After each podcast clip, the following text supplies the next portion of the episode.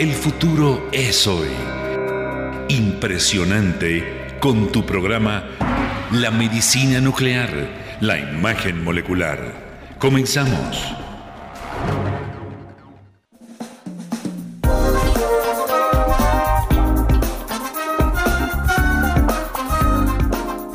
Amigos, muy buenas noches. Qué gusto saludarles este martes, ya martes 30 de marzo del año 2021. Bueno, fascinada de estar estos días ya prácticamente muchos de descanso, así es de que puedan poder tomar su tiempo para escucharnos de una manera más tranquila, sin correr.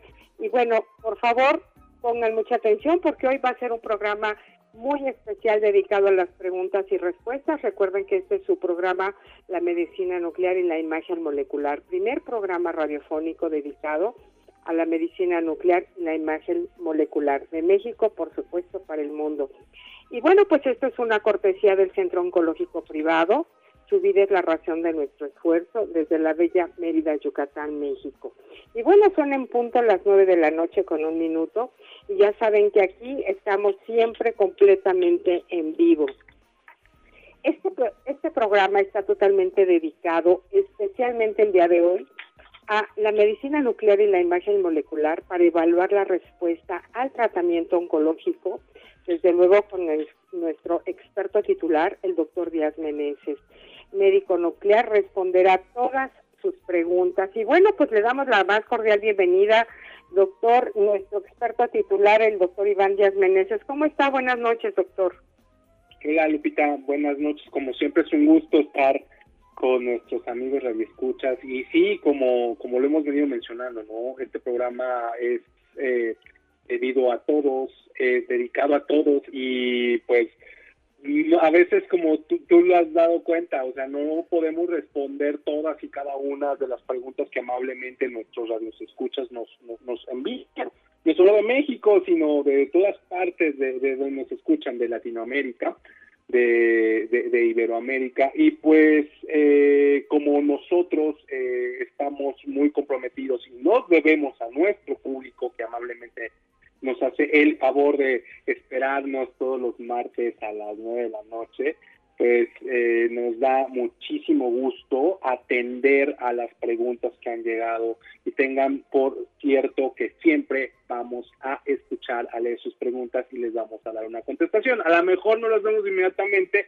pero nunca se nos van a olvidar y eso nos da mucho gusto tener esta interacción con, las, con, con el público que que ha enganchado, que ha conectado con nuestra emisión, que la encuentran interesante, que nos ayudan a compartirla y en una manera de eh, hacerles saber que, estamos ahí y que tenemos comunicación abierta con todos ellos, pues preparamos y como les había dicho, vamos a preparar con em, cierta periodicidad programas dedicados a preguntas y respuestas. Y hoy es un día de esos y pues hoy me da mucho gusto, 30 de marzo, estar aquí con ustedes. Eh, pues ya muy rápido vamos a entrar al cuarto mes de este año y pues eh, esperemos que sigamos juntos en estas emisiones, Lupita.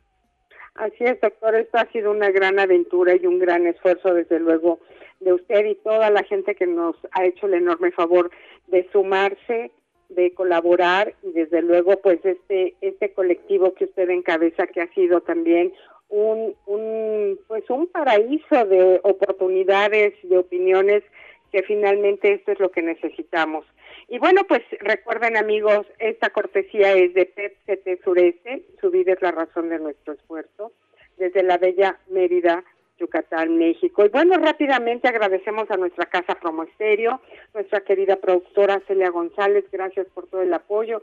Rápidamente estamos en las redes sociales Facebook y Twitter, Spotify, Medicina Nuclear, las redes del doctor Iván Díaz Meneses, Facebook, Medicina Nuclear MX, Twitter, Iván Díaz Meneses, LinkedIn, Iván Díaz Meneses, y la página web www.medicinanuclear.mx.com y desde luego por Spotify pueden escuchar los podcasts del doctor. Todo, todo lo que ustedes gusten preguntar, así como lo plantea el doctor. Tal vez en este momento no nos alcance el tiempo, pero siempre reservamos sus preguntas y pueden hacerlas al 5510-640164. Y bueno, hoy es un programa especial donde, donde se les dará puntual seguimiento a todas las preguntas y respuestas de estos últimos dos programas específicamente, que fueron muchísimas preguntas. Gracias, gracias a todos. Y bueno, esta semana me decían que quién era el doctor Díaz Meneses. Dice, es que yo siempre entro después de las 9.15 que salgo de clases. Bueno, yo les voy a presumir, como siempre, es un gran mexicano. El doctor Díaz Meneses es un especialista en medicina nuclear e imagen molecular. Profesional de la medicina nuclear y la imagen molecular, formado en el grandísimo Hospital Centro Médico Nacional Siglo XXI del IMSS, eh, otro gran hospital, otra gran institución, el Instituto Nacional de Cancerología y el Instituto Nacional de Neurología, donde hoy el doctor se, encuentra adscrito con posgrados de alta especialidad médica en neurociencias nucleares y oncología nuclear.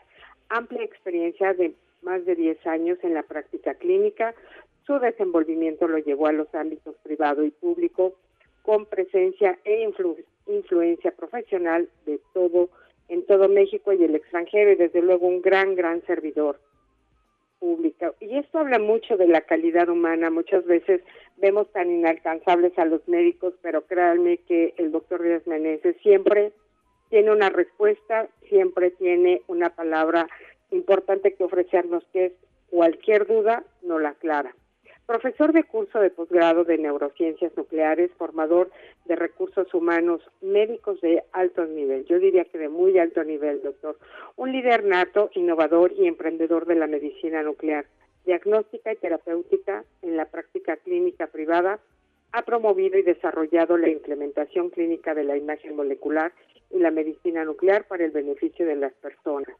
Divulgador, líder de opinión y enlace de esta especialidad médica con la comunidad de pacientes, médicos, organizaciones civiles, empresa e industria y público en general. Y bueno, pues gracias, gracias desde luego a esta cortesía tan importante, Centro Oncológico Privado.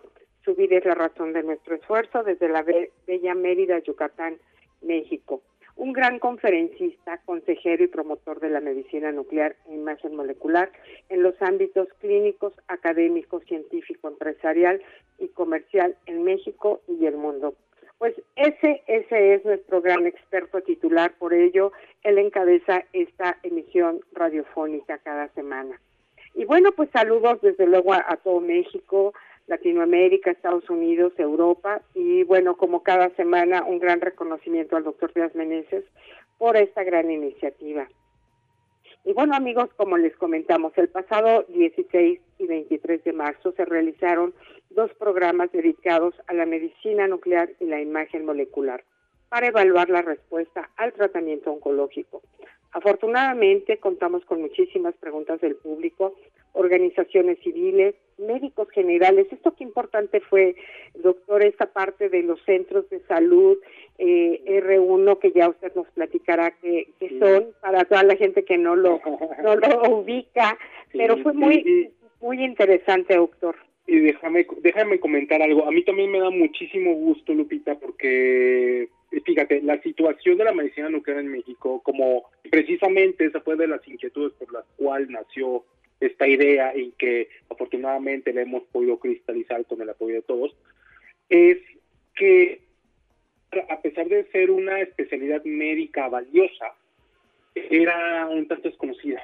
Y me da a mí mucho gusto, me da, me llena de satisfacción el saber que mediante este esfuerzo hemos podido alcanzar los oídos eh, de, más personas. Y como te lo decía, ¿no? De médicos generales que a lo mejor ni, pensaban que existía la medicina nuclear de manera de manera tremenda, de médicos en formación como los R1, más adelante vamos a, hablar un poquito de eso, organizaciones civiles y público en general, es decir, había una, ah, bueno, más bien hay una especialidad que era desconocida. Y si tú desconoces algo, pues obviamente pues no puedes eh, tratar al menos de, de, intuir de qué manera puede mejorar tu vida, la vida de las personas, la práctica clínica, la salud de la gente. Entonces, esto es algo que me llena mucho de orgullo, el, la penetración que tenemos con el público en general, no solamente médicos, sino en todas las esferas de la sociedad, que, bueno, nos, nos, nos, nos hacen el favor de escucharnos. Eso, eso es algo que, que, me llena de mucho gusto, Lupita. Sí, creo que ha sido un gran vehículo este espacio. Yo les presumo con muchísimo gusto.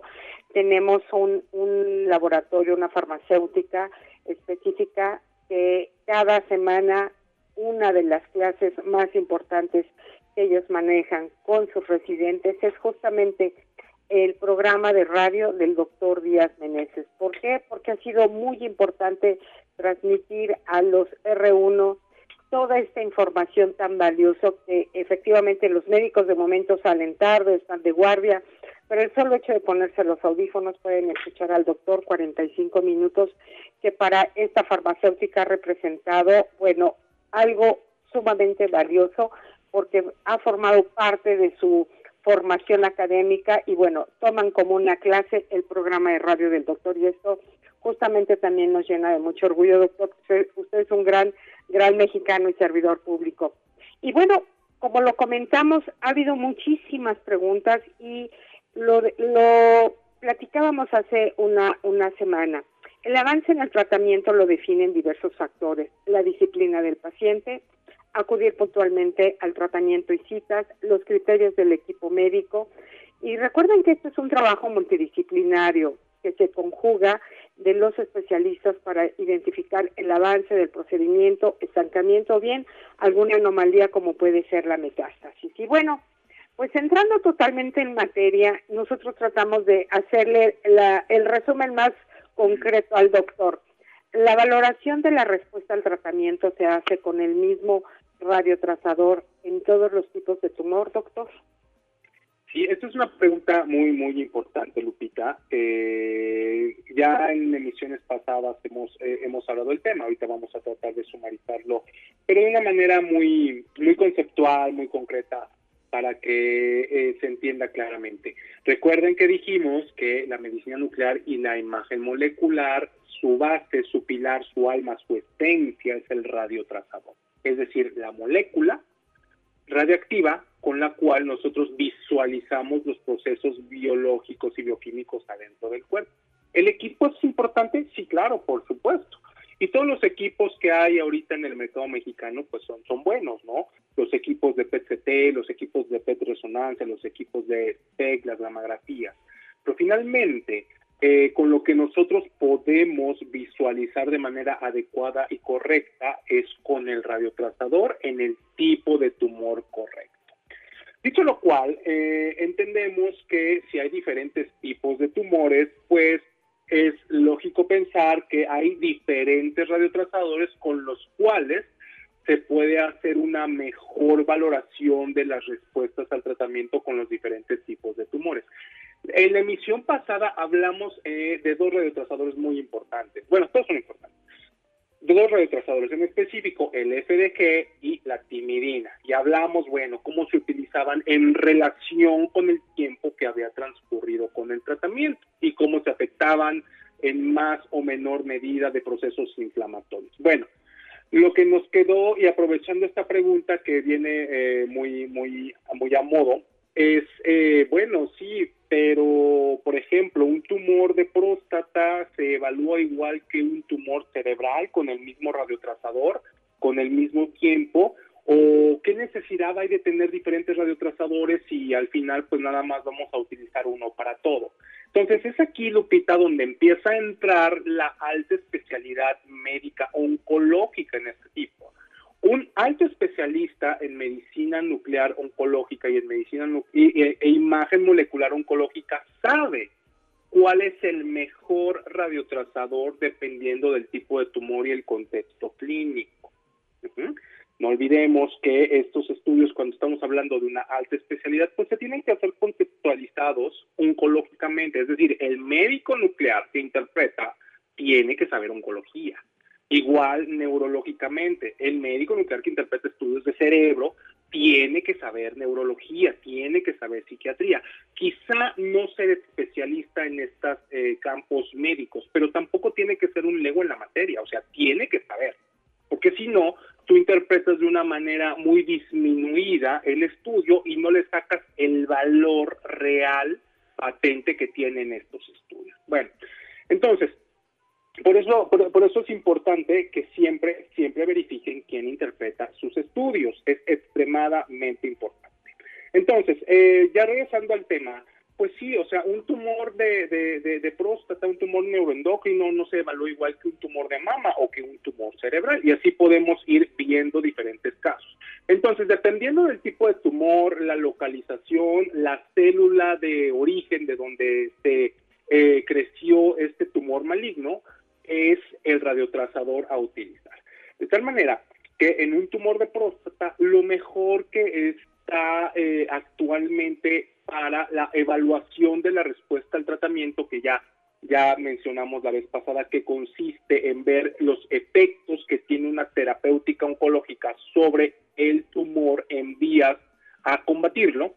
La evaluación de la respuesta al tratamiento en un tumor de próstata pues se hace con el radiotratador fluor PSMA o galio PSMA e incluso tecnesio PSMA. Es la misma molécula, la diferencia es que lo podemos adquirir en un equipo PCT o incluso en un equipo de gamografía que pueda hacer estudios de SPECT. Esto es importante porque nos permite prácticamente tener disponibilidad de estas moléculas radiotrazadoras en todo el territorio nacional, todo el territorio nacional sin excepción. Entonces, pues nos permite acercar la tecnología a los pacientes. En el, en el caso del PCMA, en el caso, por ejemplo, de un tumor cerebral, hay radiotrasadores que tienen una mejor eh, cinética, una mejor capacidad de localizarse y detectar un tumor en el cerebro. El cerebro tiene una particularidad, por ejemplo, con el FDG, que el cerebro es uno de los órganos, es, es, el órgano, es la estructura que más glucosa, más eh, FDG, que dijimos que era azúcar radiactiva, que más azúcar radiactiva utiliza. Entonces, hay, eh, cuando hay un tumor en el cerebro, a veces es tan grande la actividad metabólica cerebral en su consumo energético que enmascara enmascara la lesión y a veces pasa desapercibida. No porque la lesión no capte, sino porque pues está enmascarada, está cubierta en medio de todo ese gran metabolismo cerebral. Entonces, ¿qué es lo que hacemos? Pues nosotros utilizamos un radiotrazador que no tenga una captación alta o que no tenga captación en el cerebro para ver exclusivamente la lesión tumoral que nos interesa evaluar en su respuesta a los tratamientos que le dan los especialistas en, oncología médica. Eh, o en eh, radioterapia, que bueno, también ya hablamos un poquito de la diferencia entre medicina nuclear y radioterapia.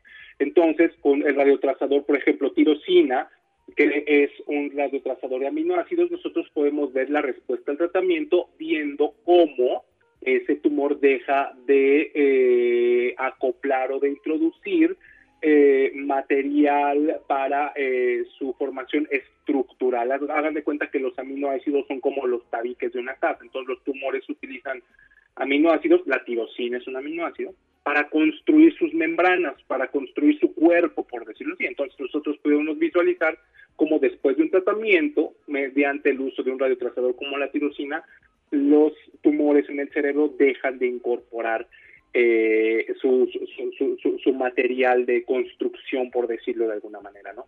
Y bueno, al igual que la tirosina, pues por ejemplo la metionina, que es otro tipo de aminoácido, también funciona.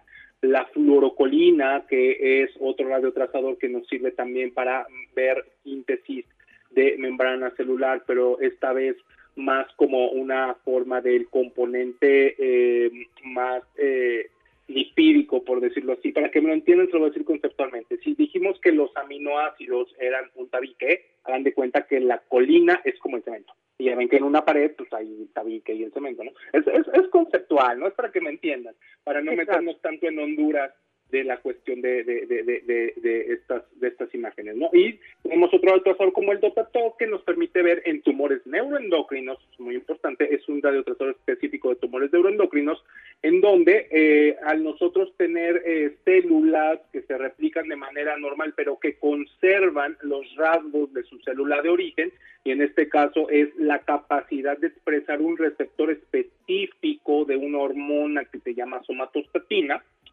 entonces nosotros vemos cómo eh, este, ese, ese tumor eh, puede captar Dotatoc porque está expresando estos receptores y si ese tumor es destruido o hay menos células o se elimina, pues obviamente ya no va a haber captación en este tipo de receptores y pues se va a ver como una respuesta al tratamiento en el entendido de que si no hay captación del radiotrazador, pues no está el tumor. Entonces, el FDG, como dijimos el otro día, eh, o, el tumor no tiene viabilidad, regresando un poquito, no, no es que no esté el tumor, sino que el tumor no tiene viabilidad, quizá ahí tú tienes una masa residual cicatrizal, pero ya no está viable, es decir, ya no tiene células vivas. Ahora sí, perdón por el paréntesis, regresando al FDG, pues nosotros encontramos que el FDG es un retrasado más versátil y lo podemos utilizar en tumores de mama, en tumores de pulmón, en tumores de riñón, en tumores de, del ovario, en tumores del colon, en varios tipos de tumores, otro tipo de tumor en específico donde el FDG no es la mejor manera de diagnosticar o evaluar una respuesta al tratamiento, es el hígado. En el hígado el mejor retrasador se llama acetato, carbono 11 acetato. De tal manera que como se pueden dar cuenta, para que se pueda hacer una correcta evaluación no solo del diagnóstico, sino ver los efectos del tratamiento, podemos utilizar diferentes radioatrasadores. En eso consiste la alta especialidad en oncología nuclear en saber utilizar estas moléculas, no es simplemente agarrar y, tomar una imagen sin ton ni son, sino que se tienen que tomar las imágenes adecuadas en el contexto adecuado para que podamos tener la información que se requiere. Entonces, eh, la respuesta es que efectivamente no todos los tumores se evalúan con la misma molécula radiotrazadora. Ok, perfecto. Eso era para nosotros muy importante porque de una u de otra manera yo creo que todos los pacientes su mayor temor o su mayor pregunta es cómo voy, hacia dónde voy, voy mejorando. Entonces rápidamente la otra pregunta, doctor, si no se pueden esperar las ocho semanas después de la quimioterapia o las doce semanas después de la radioterapia para hacer el PET, ¿qué se puede hacer? Sí, eh, recordemos esto eh, que les comenté la vez pasada. Eh, este, esto, esto es un escenario ideal, un escenario ideal, un escenario ideal después del final del tratamiento que estamos en un, un, contexto de evaluación de la respuesta al tratamiento cuando el tratamiento ya se terminó. Recuerden que hablamos también que podemos hacer evaluaciones durante el tratamiento, pero aquí nos estamos situando una vez que se termina el tratamiento. Bueno, las recomendaciones eh, son que te esperes este tiempo de forma ideal. Obviamente que también aquí juega el sentido común, Lupita, y obviamente que también entra mucho el expertise del médico que interpreta, el expertise, la experiencia del médico que autoriza la realización del estudio. Porque vamos, si nos vamos a esperar a condiciones ideales, pues va a haber muchos pacientes en los cuales no es algo razonable esperar un tiempo eh, acudiendo a una argumentación de una recomendación. No es que no se puedan hacer, pero dependiendo de la experiencia y la habilidad y el tipo de radiotrazador y el tipo del tumor que estemos utilizando, que estemos evaluando, estos tiempos se pueden acortar.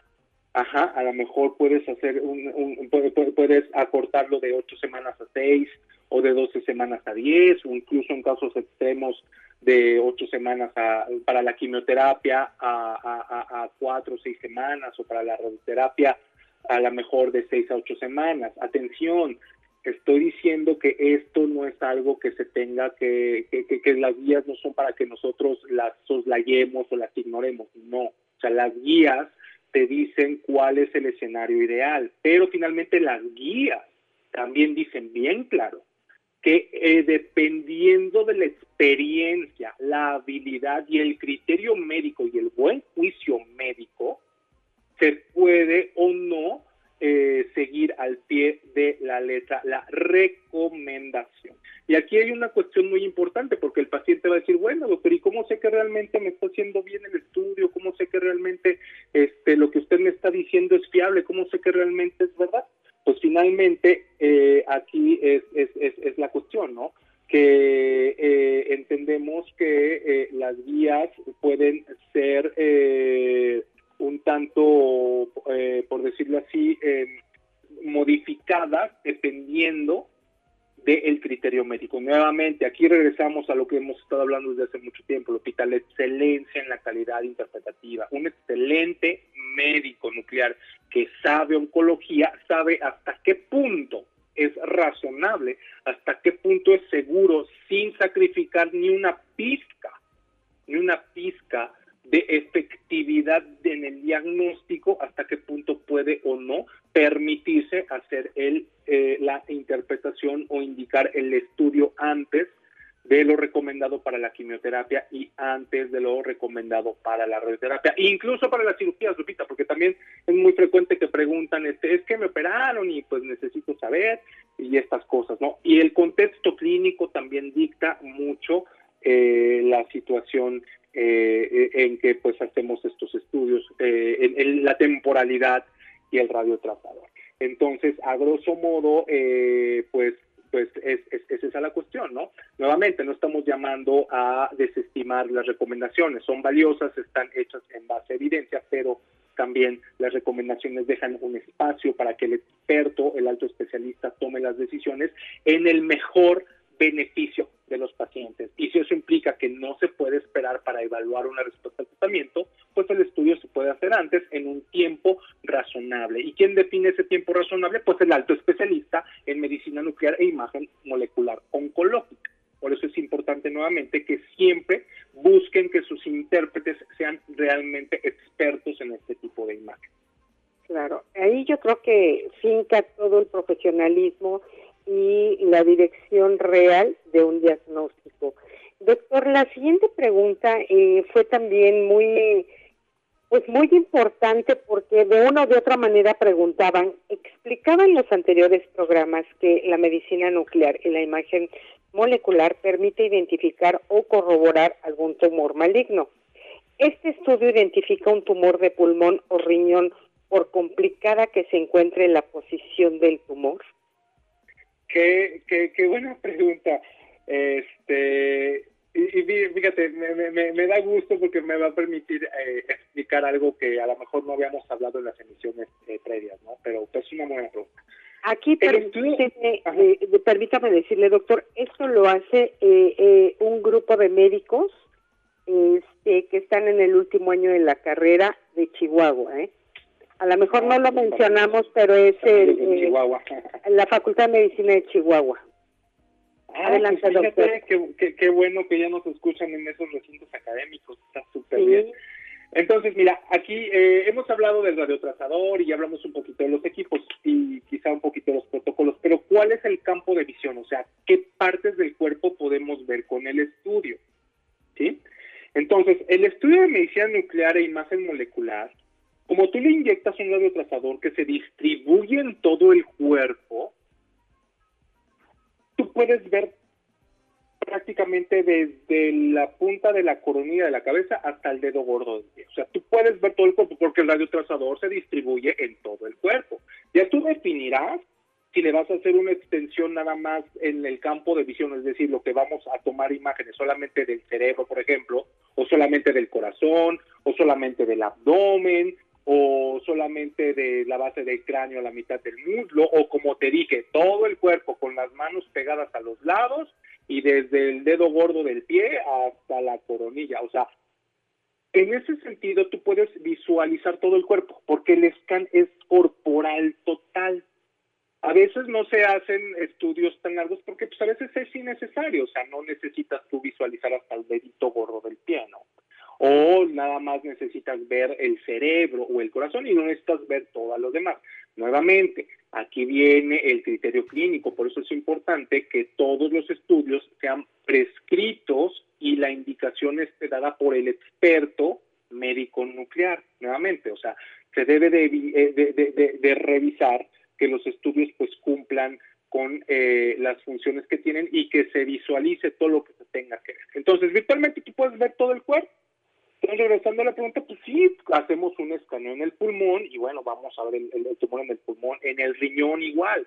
Como es una imagen tridimensional, Lupita, a veces el problema de las imágenes bidimensionales como, como, como las radiografías, las placas simples o las gamografías, que es una imagen bidimensional, es decir, que solamente tienen alto y ancho, es que las estructuras se superponen. Y hace ratito estábamos hablando un poquito acerca de el enmascaramiento o que se ocultan con otras estructuras. Entonces, cuando tú estás en una imagen bidimensional, puede ser que una estructura oculte a otra estructura y eso dificulte la visualización. Pero ¿qué pasa con los estudios de tomografía por emisión de, de positrones o la tomografía por emisión de fotón único, PET y SPEC respectivamente por sus siglas, que son estudios tridimensionales? Son estudios tridimensionales. Entonces tú puedes ver un, tú puedes ver las imágenes del cuerpo a lo largo, a lo ancho y a lo profundo. Es decir, no hay algún sitio que no podamos ver, no hay algún sitio que no podamos ver en un campo de visión. Y eso es gracias a que los estudios son en tres dimensiones. Esto es pues, algo, algo muy, muy, muy, muy bonito, no es algo muy conveniente. Entonces, no importa la posición en la que en la que esté el, el, el, tumor, ¿no? En una masa sólida o en una o en una víscera, perdón, en una en, en un órgano sólido o en una víscera como como como como el pulmón que está lleno de aire, generalmente pues lo podemos ver. Por ejemplo, ¿qué pasa en el tubo digestivo? Pues en el tubo digestivo sabemos que es una víscera hueca y pues lo que hacemos pues, es tratar de distenderlo lo más posible para que no se no se no se oculte ahora sí como dicen los amigos de Chihuahua una lesión y al nosotros extender el intestino en la medida de lo posible junto con la imagen que va a detectar una anomalía pues eh, es eh, muy frecuente que podamos encontrar esos engrosamientos en, en, las paredes del estómago o en las paredes del intestino grueso o en las paredes del intestino delgado, dependiendo de la preparación que nosotros hagamos para, para las imágenes, ¿no? Entonces, pues también podemos ver un, una, una, una porción eh, que está más o menos escondida, por ejemplo, en el cuerpo, pues es el tallo cerebral. El tallo cerebral es una estructura profunda que está bien escondida y nosotros podemos llegar en el campo de visión del estudio de PET-CT o SPECT o PET-resonancia o SPECT-resonancia a ver a, esas estructuras. Otra estructura profunda, pues por ejemplo, esa cavidad que hay entre el estómago y el páncreas, que es una transcavidad que a lo mejor en una imagen bidimensional, pues se oscurece por el gas, por la por, por, por, el aire, por la misma víscera que no la puedes ver, pues una imagen tomográfica no hay ningún problema de verlo, o sea, lo puedes ver de una manera bastante clara. De tal manera que, pues sí, o sea, prácticamente pues puedes ver eh, una lesión en cualquier parte de, del cuerpo con los estudios. Nuevamente, les repito, siempre y cuando pues que hagan con los protocolos adecuados y con, las, con la molécula que corresponda dependiendo del caso. Por ejemplo, en el riñón, en el riñón se prefiere sobre todo radiotrazadores que no tienen una vía de eliminación urinaria. El FDG, que como les decía es el radiotrazador más frecuente, pues lo utilizas eh, cuando no tienes otra opción, ¿no? Pero si tú tienes opción de tener un radiotrazador que no tenga una vía de eliminación urinaria o que no se capte, que no se fije a las mismas células de los riñones, eh, pues tú puedes eh, preferir optar por utilizar ese radiotrazador que te va a permitir ver el tumor más eh, contrastado, de una manera más contrastada eh, del tejido em, eh, del órgano normal que no está afectado, ¿no? Y aquí, bueno, nuevamente la, cuestión, o sea, al, al, decir contrastada no me refiero al medio de contraste, o sea, me refiero a la capacidad de visualizar un tejido neoplásico del tejido normal de el, del, en el cual está asentado el tumor que estamos evaluando en cuestión. Entonces, en ese sentido, pues sí, este, podemos ver eh, eh, los tumores y no importa tanto la posición anatómica en la que se encuentra el tumor, o sea, son visibles súper interesante, así es de que bueno, a todos estos futuros especialistas ha quedado concreta y explicada su pregunta y bueno, también me dio muchísimo gusto porque yo creo que como se los mencioné, esto prácticamente es una clase este, sumada o vinculada a un programa de radio. Y bueno, recuerden amigos, esta es una cortesía de Centro Oncológico Privado. Su vida es la razón de nuestro esfuerzo desde la bella Mérida, Yucatán, México. Y bueno, otra de las preguntas muy recurrentes fue, en ocasiones el médico del centro de salud identifica la premura de un estudio de extensión como lo podrán, podrían ser los estudios de medicina nuclear e imagen molecular. ¿Cuál debe ser el procedimiento? Referir al paciente con el especialista al hospital de segundo nivel o solicitarle al paciente realice los estudios de medicina nuclear y presentarlos directo con el especialista. Fíjese que esta pregunta, doctor, estuvo muy vinculada a los estados Chiapas, eh, Oaxaca, San Luis Potosí, Veracruz y Tabasco. Claro. Claro que sí, Lupita. Y fíjate, esta es una pregunta muy importante, ¿no? Hablando de la labor de, divulgación que estamos haciendo de la medicina nuclear e imagen molecular. Aquí, aquí yo te plantearé una pregunta. A ver, o sea, eh, a veces uno piensa que, que no todas las personas pueden solicitar un estudio sofisticado y eso es una mentira, o sea, no hay un criterio, no hay una regla que diga que un médico de un centro de salud, que un médico de primer nivel que un eh, médico general o un residente, que son los médicos que están sobre todo en contacto con la comunidad, que están, eh, pues, eh, que tienen más, más, más, más volumen, por decirlo así, de, de, pacientes que ven, no puedan pedir un estudio de eso. O sea, finalmente son médicos y al ser médicos, obviamente, pueden solicitar el estudio. Aquí, ¿cuál es el punto y cuál es la, la, la, cuestión, la, la, la fineza, por decirlo así? Que no no hay que solicitar estudios por solicitarlos.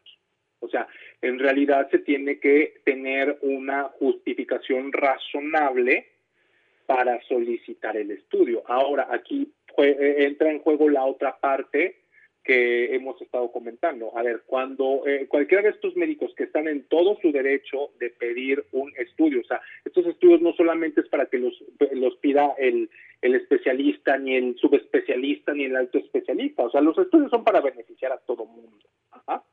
Entonces, en teoría, virtualmente no hay algún criterio que diga estos médicos sí pueden pedirlo y estos médicos no. O sea, no. O sea, cualquier médico puede solicitar un estudio de medicina nuclear. Obviamente, te repito, no hay que hacerlo las cosas simplemente por moda o de una manera este, desordenada. Entonces, en el entendido de que pues los médicos pueden eh, solicitar un estudio de, de, estos, de medicina nuclear e imagen molecular, también está la otra contraparte. Cuando te llega la solicitud, obviamente que el médico nuclear e e, y experto en, en, imagen molecular tiene que revisar la pertinencia del estudio.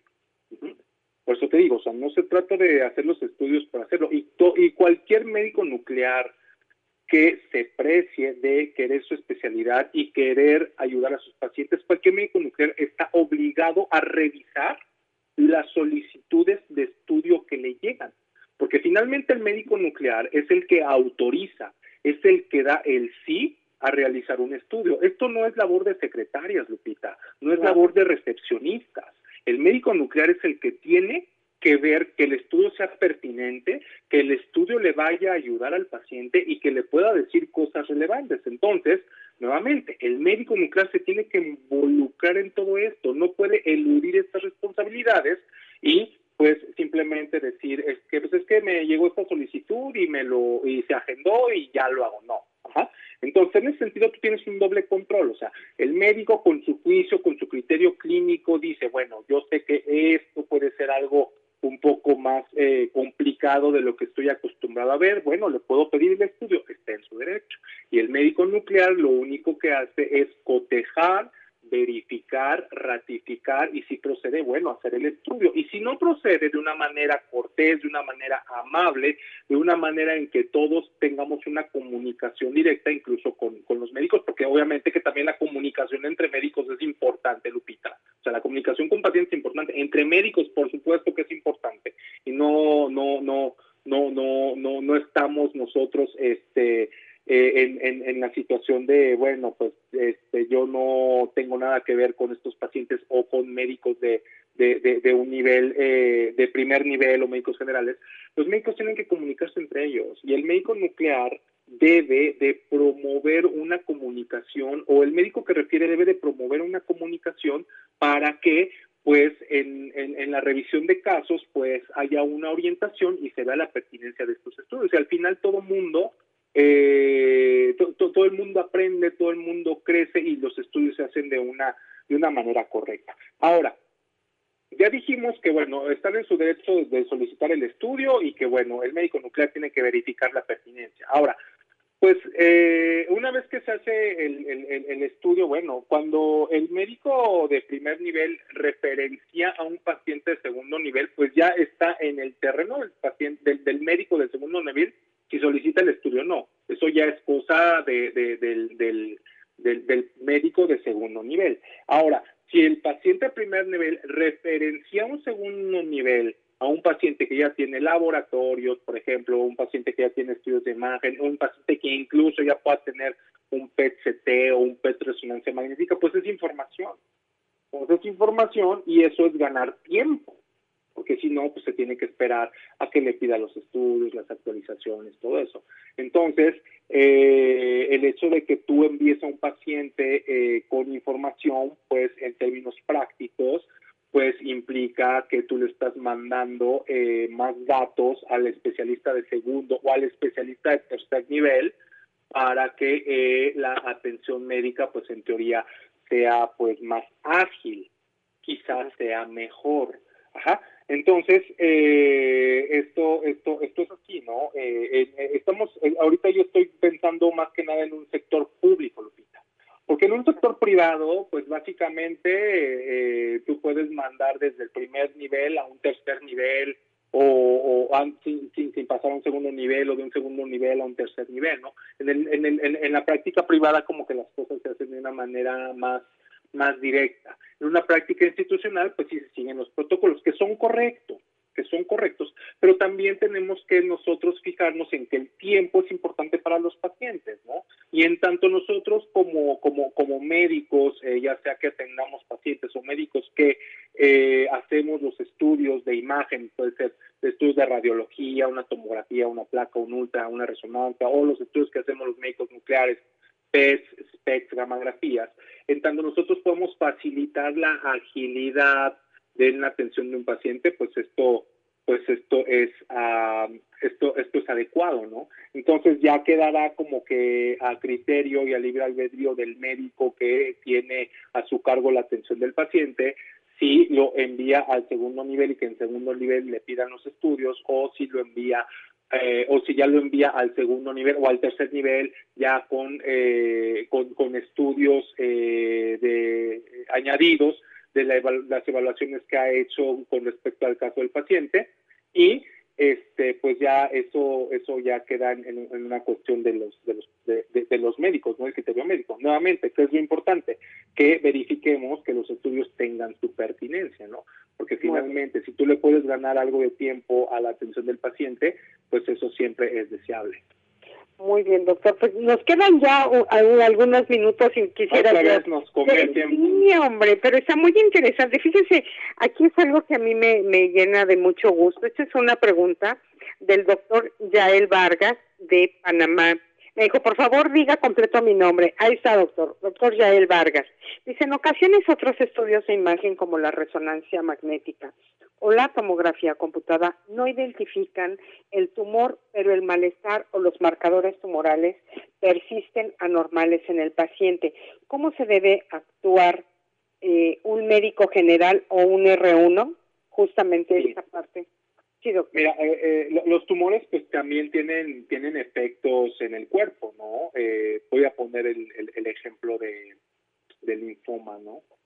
Eh, el linfoma tiene unos síntomas muy particulares que se llaman síntomas B, que pues son eh, pérdida de peso, una sudoración nocturna, malestar general. Y como te puedes dar cuenta, pues son, son, son signos y síntomas un tanto ambiguos, ¿no? Eh, y por otro lado, vamos a poner el ejemplo de un, un otra vez, el ejemplo de la, de la, de la próstata en donde tenemos un antígeno prostático, un antígeno prostático específico que es una sustancia que está en la sangre de los pacientes en los cuales el tumor de próstata está, está ahí en el cuerpo. Entonces, hay situaciones eh, en donde tú por cuestiones eh, de, de, los análisis de laboratorio, de los análisis de la clínica, tienes una alta sospecha o una confirmación de que ahí hay un tumor o una alta sospecha. En el caso del cáncer de próstata, pues si tú tienes unos niveles eh, bajitos, pero ya están sobre un límite francamente anormal, pues tú ya no tienes una sospecha, tú tienes una, eh, tú tienes una, una evidencia de que hay tumor. No sabes en dónde está, pero ahí está el tumor, porque el marcador tumoral está elevado en niveles anormales. Entonces ahí qué es lo que sucede, este, contestándole al, al, doctor Vargas, ¿no? Y, tratando de, de, darle este, pues una pauta a, a, de, de, lo que puede hacer eh, como médico general o como R1. Al final de la pregunta contesto rápidamente lo que es un error. Pues si tú ya tienes una evidencia de que tienes el tumor y ya le hiciste la tomografía computada, porque a lo mejor eso es lo que tienes a primera mano en tu hospital o en tu ciudad, y la tomografía computada te dice, bueno, pues es que yo veo que el, que, el cuerpo se ve normal, o sea, no veo en realidad algo malo en el hueso o en la próstata o en el ganglio. Entonces sí que ya tienes tú que hacerle un estudio que tenga una mayor eficacia diagnóstica, un mayor poder diagnóstico como el estudio de medicina nuclear e imagen molecular, el PET con PSMA. Y ante esta evidencia, lo que el estudio va a hacer, va a hacer primero detectar, es decir, decir, sí, aquí está el tumor y localizar a dónde está el tumor. Porque no es lo mismo que esté en el hueso y no es o no es lo mismo que esté en el ganglio, no es lo mismo que esté en el pulmón, no es lo mismo que esté en la pelvis. Entonces, ante estas situaciones en donde el marcador tumoral es anormal y la imagen morfológica de, bueno, resonancia o tomografía te dan hallazgos negativos, es decir, que no lo ubican, porque el tumor puede ser tan chiquitito que todavía no ha alcanzado a dar un cambio morfológico patente o claro eh, en las imágenes de tomografía o de resonancia magnética, entonces la imagen molecular pues sí que detecta a este tipo de anomalías, porque el poder de detección es más alto. Entonces, eh, es lo que, es lo que, es lo que, por ejemplo, ese sería el caso de eh, qué hacer en, un paciente que eleva marcadores tumorales, ¿no? Y lo mismo puede aplicar para la tiroglobulina, para cáncer de tiroides, y para el CA125, que es otro tipo de marcador tumoral para el cáncer de ovario, y así hay muchos marcadores tumorales. Bueno, no hay muchos, hay, varios marcadores tumorales. Entonces, en el otro caso, que es el caso extremo, ¿no? O sea, tú tienes un paciente que tiene estos síntomas y tu hipótesis diagnóstica es que es que este paciente es muy probable que tenga un linfoma porque tiene estos síntomas. Ve que dijimos, ¿no? Que es fiebre, malestar general, sudoraciones nocturnas, pérdida de peso. Entonces, el hecho de que tú le hagas el estudio y eh, veas que, por ejemplo, en la tomografía o en la, en la resonancia magnética tú no encuentres hallazgos que te sugieran linfoma, eso, bueno, pues sí te siembra una duda, porque dices, bueno, es que pues no hay otra no hay otra este, causa eh, que para mí sea la, la, hegemónica. La causa que yo quiero descartar es linfoma. Pero el hecho de que tú tengas este estudio, pues dices, híjole, pero salió negativo. Entonces, cuando tú le haces el estudio ya de medicina nuclear e imagen molecular, si vuelve a salir negativo, muy probablemente el estudio de imagen molecular te va a dar una pauta para un diagnóstico alternativo. Porque estos síntomas que nosotros dijimos, o sea, sí los produce el linfoma, por decirlo así, pero no es la única causa. O sea, si tú te das cuenta, son causas ambiguas.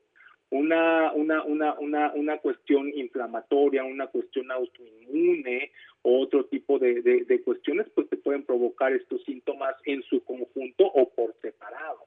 Entonces, el estudio de medicina nuclear e imagen molecular, bueno, pues te permite por un lado si sale positivo, si sale positivo nuevamente como en el como en el caso que puse del cáncer de próstata, pues la capacidad de detección de este tejido tumoral pues es mucho es, es mejor con el estudio de medicina nuclear e imagen molecular y ya te lo detecta a pesar de que pues no tengas una anomalía morfológica franca porque precisamente ese es el poder de la medicina nuclear e imagen molecular.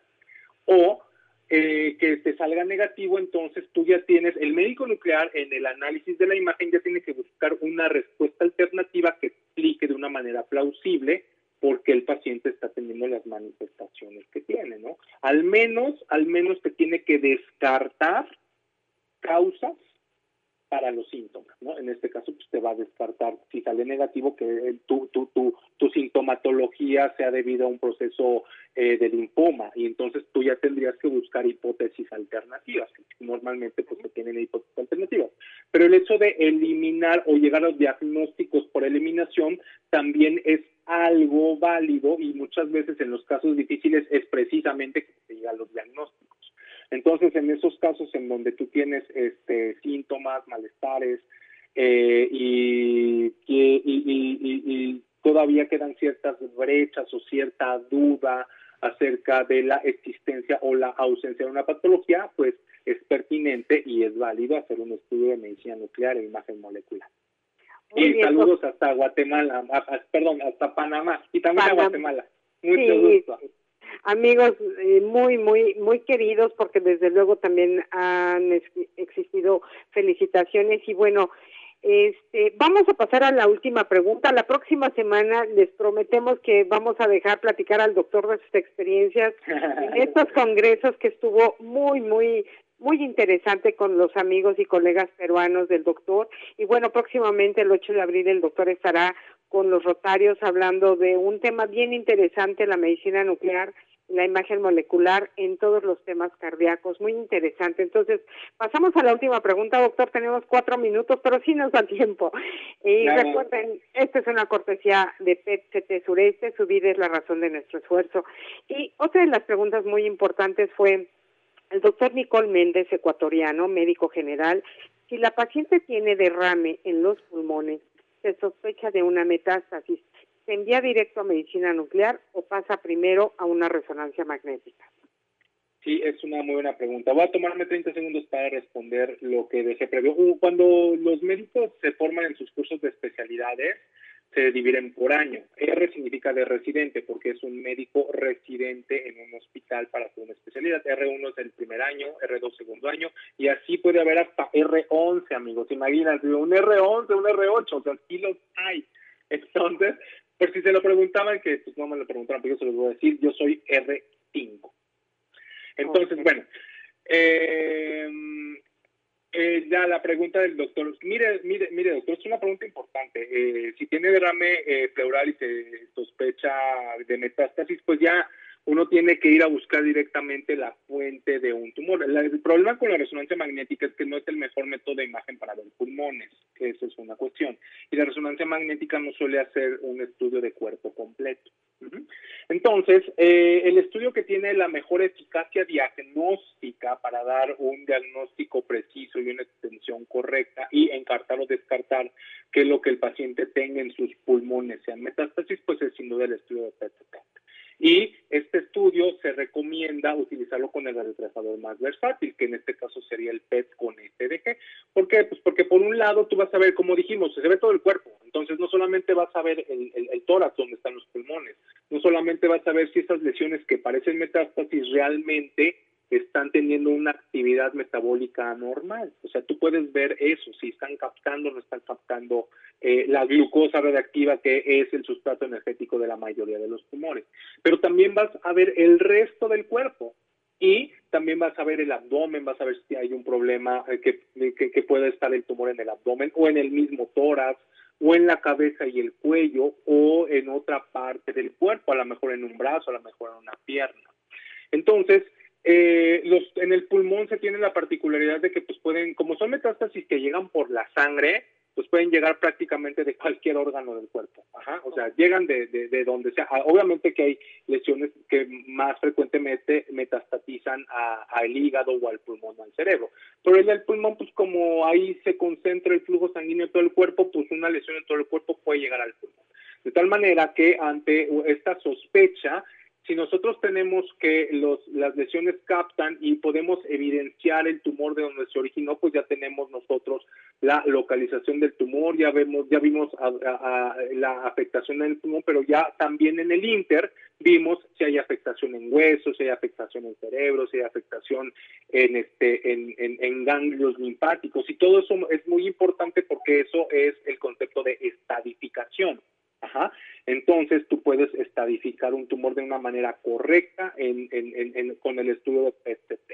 Y es recomendable que se haga un escaneo de todo el cuerpo. Si por el contrario las lesiones que se reputan metastásicas resulta que no están captando el radiotrasador, que no están exhibiendo una viabilidad tumoral eh, entendida como que estén consumiendo un sustrato energético como la glucosa reactiva, que es el FDG, y aparte en el cuerpo tú no encuentras un tumor que te explique de dónde nacieron esas metástasis, o sea, esas siembras tumorales, eso significa metástasis, siembras tumorales en otros órganos diferentes a donde se originó el tumor madre, por decirlo así. Este, si tú no encuentras eh, que esas metástasis se están captando y no encuentras un primario, entonces tú tienes que replantear tus hipótesis diagnósticas de que quizá esas imágenes no sean metástasis. Entonces, como pueden ver, el estudio de medicina nuclear sirve pues para hacer diagnósticos y tomar eh, decisiones terapéuticas. Ya lo creo que sí, doctor. Pues hemos llegado corriendo al final. Quiero que sepa que llegaron muchísimo más preguntas de todo esto que he explicado. Yo creo este, nos comprometemos, si usted me lo permite, doctor, eh, la próxima semana podemos hacer un siguiente programa eh, de todas estas preguntas que llegaron en base a todas las respuestas que dio hoy. Así es de que, amigos, muchas gracias. Nos tenemos que ir. Ya nos está corrigiendo nuestra productora. Eh, doctor, por favor, los micrófonos son suyos. Hasta la próxima semana. Guadalupe Mayorga, el doctor, queden los micrófonos. Muchas gracias por escucharnos. Eh, ha sido un gusto platicar con ustedes. Recuerdan, me gusta decirles siempre esto, amables escuchas. Yo hablo para que todo el mundo me entienda. Esa es la intención de este programa y pues me da mucho gusto que enganchen con nosotros, que se animen a preguntar. Nosotros con todo gusto vamos a responder a sus preguntas. Que pasen buena noche. Ha sido un gusto, como siempre pasar esta hora de martes por la noche con ustedes. Hasta pronto. Hasta pronto. Gracias, querida Cheli, gracias. Repasamos la tecnología. Ya estás al día. Este fue su programa La Medicina Nuclear, la imagen molecular. La invitación cordial para la próxima semana. Hasta entonces.